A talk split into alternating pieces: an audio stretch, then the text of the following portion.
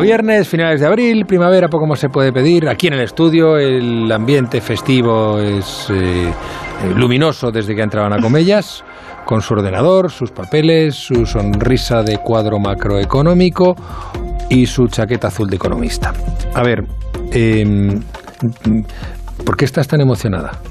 Hombre, Juanra, no me digas. Han publicado el cuadro macroeconómico. ¿No estás emocionado tú también? Vamos, voy a salir a celebrarlo con el profesor Rayo y con Jesús Ribasés en cuanto terminemos. ¿Es? Normal. Sobre todo los magníficos datos. sí.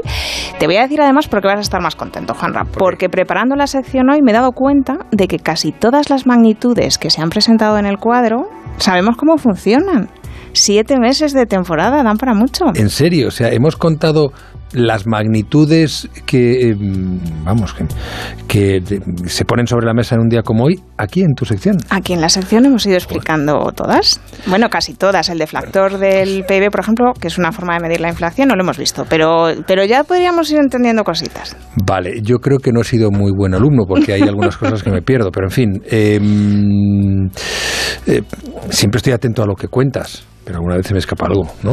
Sí, bueno, no pasa ¿Tanto sabemos entonces? Sí, sí, sabemos un montón. Mira, vamos a... Te lo voy a demostrar, porque tengo aquí el cuadro macroeconómico 2022-2025, que es el que han publicado hoy, y, vamos a ver qué, podemos entender. Bueno, pues para no quedarme sin mi pregunta.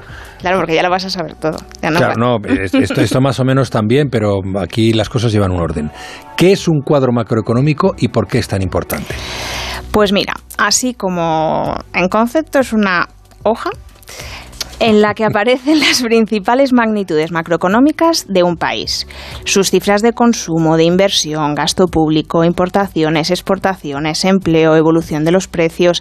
De un vistazo, tengo una foto de la economía de ese estado. Sería algo así como el currículum de una persona, porque puedo ver su formación, su experiencia, sus destrezas, intereses, y con eso me hago una idea de qué perfil tiene y cómo va a funcionar en una empresa.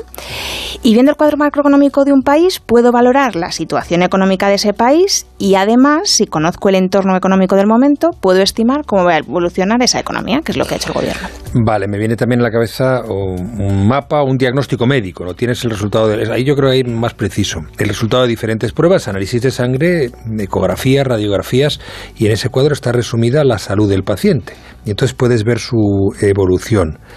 Está bien, ¿no? Sí, Bien, lo podría ser una cosa. Y de todas esas cifras del cuadro, Ana, ¿por cuál empezamos? Pues por la reina de la macroeconomía, Juanra, el Producto Interior Bruto, el PIB. Hablamos de él en octubre y es el valor de todos los bienes y servicios consumidos en un país. Mide la riqueza de ese país porque para poder hacer ese consumo he tenido que producir, que generar todo ese valor. Además de ser importante por el dato en sí que da, lo es porque con él se comparan otras magnitudes, otras cifras, algunas de la propia economía, como la deuda pública o privada sobre el PIB, y otras con respecto a otras economías, como el PIB per cápita. Ya, recuerdo que nos decías que al igual que con otros indicadores como el IPC, más que la cifra en sí, nos interesa conocer lo que ha variado respecto al trimestre o al año anterior. Exactamente, Juanra, porque esos porcentajes de incremento o decremento del PIB son los que nos permiten ver la evolución de los últimos años y estimar la evolución futura. Las cifras así en crudo no nos dicen mucho, las digerimos cuando las ponemos en un gráfico, las relacionamos entre ellas o las comparamos con la de otros países. Claro, por eso hoy hemos hablado aquí de esas tasas de crecimiento del PIB que el gobierno prevé un 4,3 a cierre de este año y que va a ir cayendo hasta el 1,8 de 2025. Ojo, Juanra, porque lo que cae es la tasa de crecimiento. Eh, no cae el PIB. Para que el PIB baje, su variación sea negativa, lo que producimos un año tiene que ser menos o tener menos valor que lo que produjimos el año anterior, que fue lo que ocurrió en 2020 con la pandemia. La previsión de este cuadro es que vamos a crecer, pero cada vez vamos a crecer un poquito menos. Y si recuerdas, Juanra, vimos que el PIB tiene varios componentes que también crecen o decrecen. Teníamos por una parte el consumo, la suma de todos los bienes y servicios finales que compramos cada uno de nosotros o las administraciones públicas, y son bienes que no se utilizan para producir. El gobierno cree que tendrá la misma tendencia que el propio PIB, con un crecimiento cada vez menor, pero positivo. Y pasábamos luego a la inversión, los bienes que sí se utilizan para producir, que van a duplicar su crecimiento este año, del 4,3% en 2021 al 9,3% en 2022, pero que luego iniciarán también su senda de crecimiento cada mes cada vez más pequeñito, hasta el 2,9% en 2025. Entonces, entonces el crecimiento del consumo va a ser cada vez menor desde ya y la inversión va a crecer mucho entre este año y el que viene pero luego también tendrá crecimientos de crecimientos decrecientes. ¿Se puede decir eso? Sí. En economía lo de incremento, decremento, variación positiva, negativa, pues es nuestra razón de ser, eso que nos emociona tanto.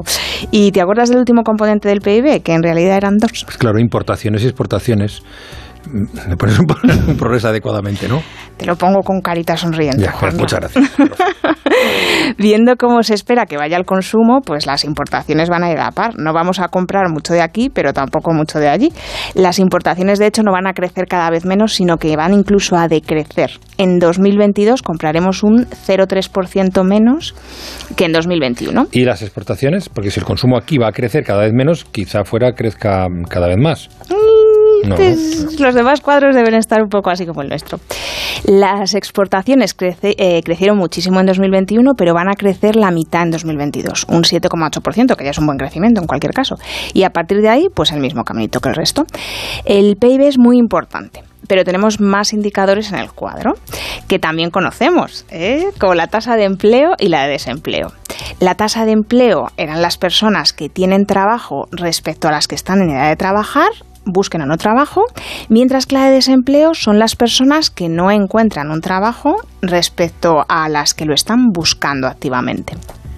Ya, ¿Y, ¿y, cómo vamos? ¿Seguiremos creciendo en empleo? Seguiremos creciendo, pero ese crecimiento también va a ser cada vez menor. Piensa que es muy difícil que la riqueza de un país crezca cada vez menos y su empleo crezca cada vez más. Eso, eso solo podría significar que los salarios son cada vez más bajos. Respecto a la tasa de desempleo de paro, va a estar por debajo del 10% en 2025. Y la verdad que viendo de dónde venimos y hacia dónde vamos, pues yo no la veo mal. Y déjame que cierre con uno de los conceptos que hablamos hace unas semanas. Déficit y deuda ah, públicos. Eso lo tengo más reciente. Déficit cuando gasto más de lo que ingreso. Deuda lo que puedo recurrir cuando tengo déficit y donde voy acumulando los déficits de los años anteriores. Pues aquí ya te pongo una estrellita aquí en el guion. Mira, así a este ladito. Pues en estos años que vienen vamos a ir ajustando los gastos a los ingresos que tenemos y el déficit respecto al PIB va a ir bajando. También la deuda pública lo va a ir haciendo. Como el PIB no va a crecer mucho, yo lo que entiendo es que se va a hacer un esfuerzo por reducir el desajuste presupuestario y no recurrir a deuda adicional, que por otra parte ya sabemos también que va a ser más cara. Pero Juanra, ¿sabes quién nos podría contar fenomenal cómo funciona esto del cuadro macroeconómico? Pues la propia ministra de Asuntos Económicos. Muy bien. ¿Te parece si la invitamos a nuestro podcast y así funciona esto el 12 de mayo y que nos lo explique ella misma? En Estación Podcast. En Estación Podcast. Vale, eh, contado queda. Eh, mm, de verdad que todo esto te pone... Hombre, hay otras cosas que me ponen más. que estar muy contenta por que hayáis tenido hoy los economistas el cuadro macroeconómico. Hombre, de todas formas, ¿a ti no te pone muy contento ver que, que bueno, que ya estas cosas empiezan a sonar? Eh, Juan Ramón Rayo, ¿A ti te gusta también cuando um, tú eres de los que ve las cifras, el cuadro macroeconómico y, del económico y me voy a pasar la tarde fantástica? Sí, bueno, si no tengo muchas cosas mejores que hacer, pues, sí puedo echarle un rato, sí, pero también hay otras prioridades. Mm. es, muy entretenido. Oye, no, de verdad lo que es entretenido y nunca nos da tiempo es a relacionarlo todo.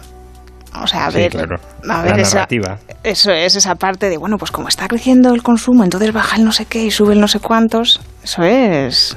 Ya, ya, ya, ya. Ana Comella, gracias. gracias a ti, Juan Lucas. Buenas noches. Buenas noches. La brújula.